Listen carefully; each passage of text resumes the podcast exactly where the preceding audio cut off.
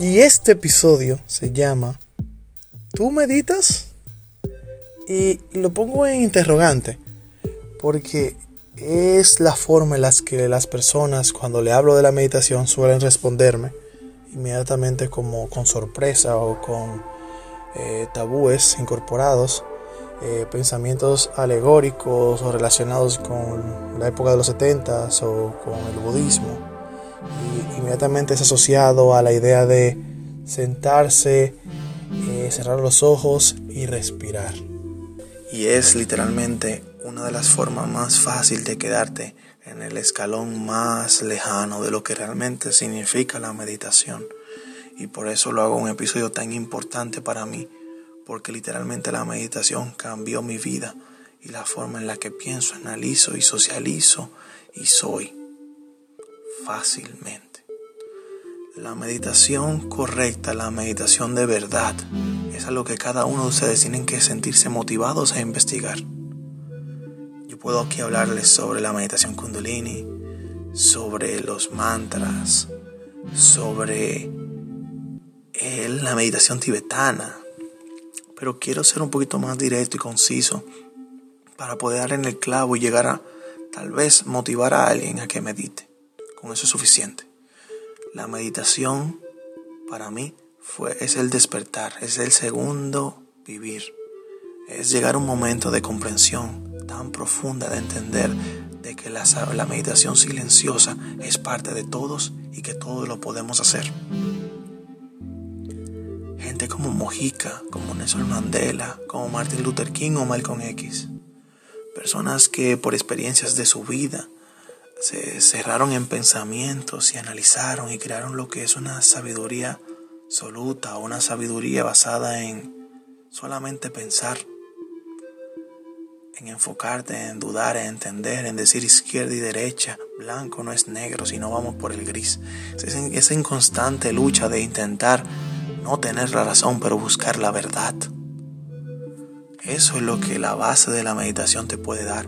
Por eso encuentras patrones en la sociedad, en la historia, de civilizaciones, culturas o movimientos políticos que siempre están en contra de la guerra, a favor del amor, incluso hasta vinculaciones con las drogas, en una forma de paz y amor.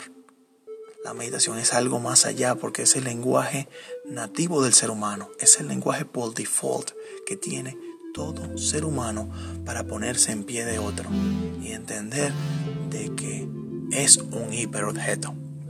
El término hiperobjeto es un término que se le acuña a la idea de que si existen, si existen eh, alienígenas, seres de otro planeta, la forma en la que ellos dirían si nosotros estamos listos, si somos capaces, de entrar a esa sociedad no sería por avance tecnológico, no sería por darnos las manos todos, no solo por eso. Lo que dice es un hiperobjeto es el poderse enfocar en algo, todos, cada ser humano, y entender la base de lo que somos, a dónde vamos y llevarnos todos en un colectivo bien positivo y arraigarnos en lo que yo entiendo y mucha gente entiende que es ese escalón de estar todos comunicados y de ser todos empáticos y de ponernos todos en el lugar del otro. Y eso se puede conseguir, a mi entender, con la meditación. La meditación es el hiperobjeto que podía desbloquear una forma de medir otras sociedades. En el momento en el que la humanidad avance llega un futuro tan lejano y tan crítico y encontremos un planeta, pero nosotros no sabemos si el planeta es sería empático con nosotros o, nos crearía algún problema o nos contaminaría nuestra filosofía o entraríamos en guerra, deberíamos de ver primero cómo ellos se van a llevar entre ellos. Y no por avance tecnológico, para nada pueden existir guerras y conflictos con avance tecnológico. Es algo que, nosotros, que nos dé entender, wow, esa gente de allá abajo se lleva muy bien. Esa gente entendió el significado de la vida. Entendió que la vida no se trata sobre la muerte. Se trata sobre lo que tú tienes con lo que tienes. Lo que eres con lo que tienes.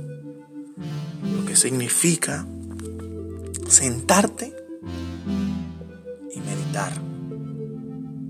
La gente entiende que sentarte a meditar es nada, toma cinco minutos, te pones a respirar y va a ocurrir magia.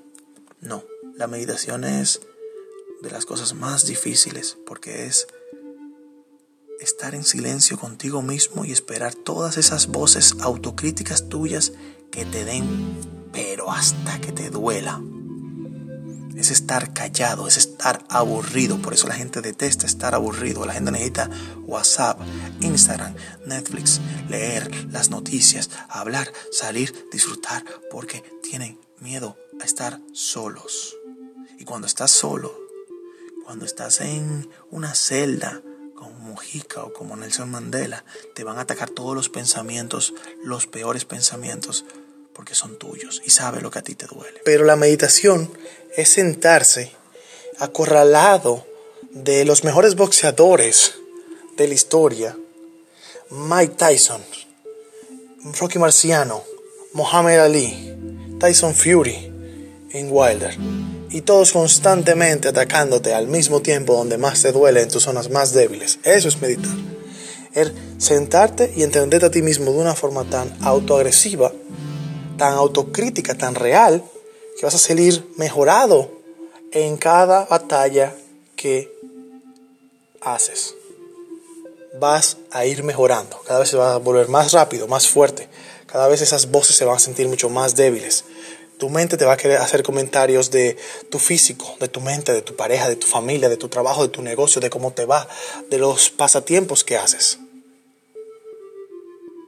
Meditar es el constante conflicto consigo mismo y la introspección para poder eh, mejorar y llegar a esa meta de entendimiento personal y poder desmantelar los las estructuras que lleva tu mente en diferentes batallas para poder ser más homogéneos con los demás, para poder llevarte más al unísono y ser más compresivo con el otro. Y cuando te sientas ahí y quitas ese primer escalón de ese ruido que tenemos nosotros más que todas las otras sociedades de antes, porque no hemos acostumbrado al entretenimiento, al mantener nuestras mentes ocupadas.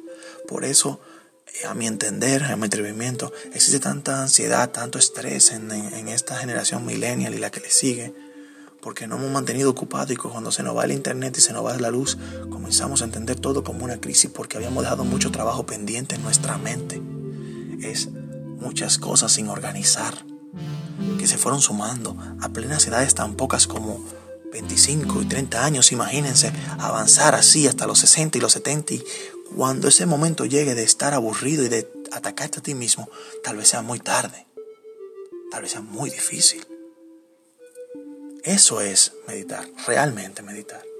Es sentarte, enfocarte, utilizar los mantras, utilizar formas de concentrarte. Sé libre, investiga, puedes pensar, enfocarte en tu flujo sanguíneo, puedes levantar una mano, puedes enfocarte en la respiración, puedes enfocarte en una luz que cambia de color.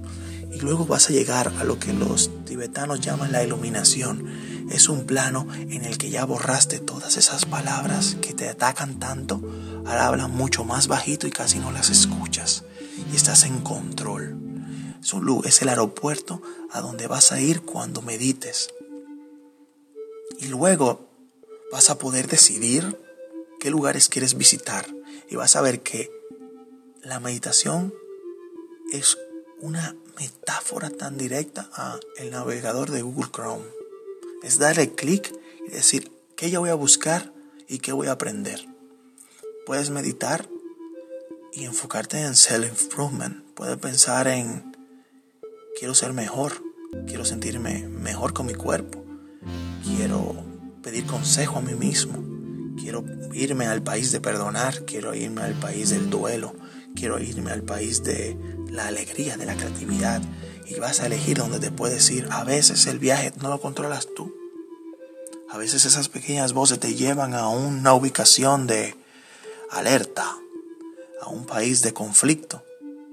Pero cuando te das cuenta que tú eres el que maneja la ubicación a la que vas, vas a poder redireccionar la meditación y ver la meditación como lo que realmente es. Es una llave de conocimiento, es el lenguaje universal de cada ser humano, es el aislamiento de los pensamientos y de conectarse con uno mismo y analizarse y pensar y compartir y llegar a una agudeza mental en la que vas a quedar. Eh, todo el mundo que medita, todo el mundo que va a una filosofía de yoga, porque tienen algo en común todos, porque llegaron a una paz, a una relajación, a un respeto por los demás y una empatía por los demás, que se dieron cuenta de que nadie es perfecto y que todo el mundo tiene fallas. Se dieron cuenta de que yo no soy la gran cosa, pero yo también soy la gran cosa. Porque se atacaron, porque entendieron el aburrimiento como una herramienta para vivir. Muchas filosofías creen que cuando meditas y haces ese segundo despertar y llegas y realmente vives, porque en la vida se entiende que naces, meditas y mueres. Muchas personas creen que lo que hacemos con la meditación es darle el mayor significado a nuestra vida. Es utilizar nuestra vida, nuestra existencia, nuestras experiencias para llegar a meditar y llegar a lo que la gente llama el nirvana, un lugar de elevación, un lugar de conexión tan alta, que independientemente que suene magia, suene ficción, es algo que es independiente de cada quien que lo intenta. Es lugar absoluto y máximo que mucha gente entiende que se convierte en una capa protectora el hecho de que la gente llegara al nirvana. Y cuando mueras, habrás dado tanto valor a tu vida por haber razonado tanto, por haber explorado tanto. Un viaje interno no solamente es viajar de país a país, no es solamente de la Tierra a Marte, de esta galaxia a la otra. Así mismo hay un viaje interno, hay un viaje de reconocimiento, hay un viaje de apreciar el momento, decir está pasando un segundo, yo estoy respirando, yo estoy vivo, yo siento agradecimiento de lo que tengo ahora, de todo lo que tengo ahora. Sentirse realmente vivo es valorar el ser y con esa humildad y ese agradecimiento decir que realmente nuestra vida valió la pena. Entonces, sí, yo medito.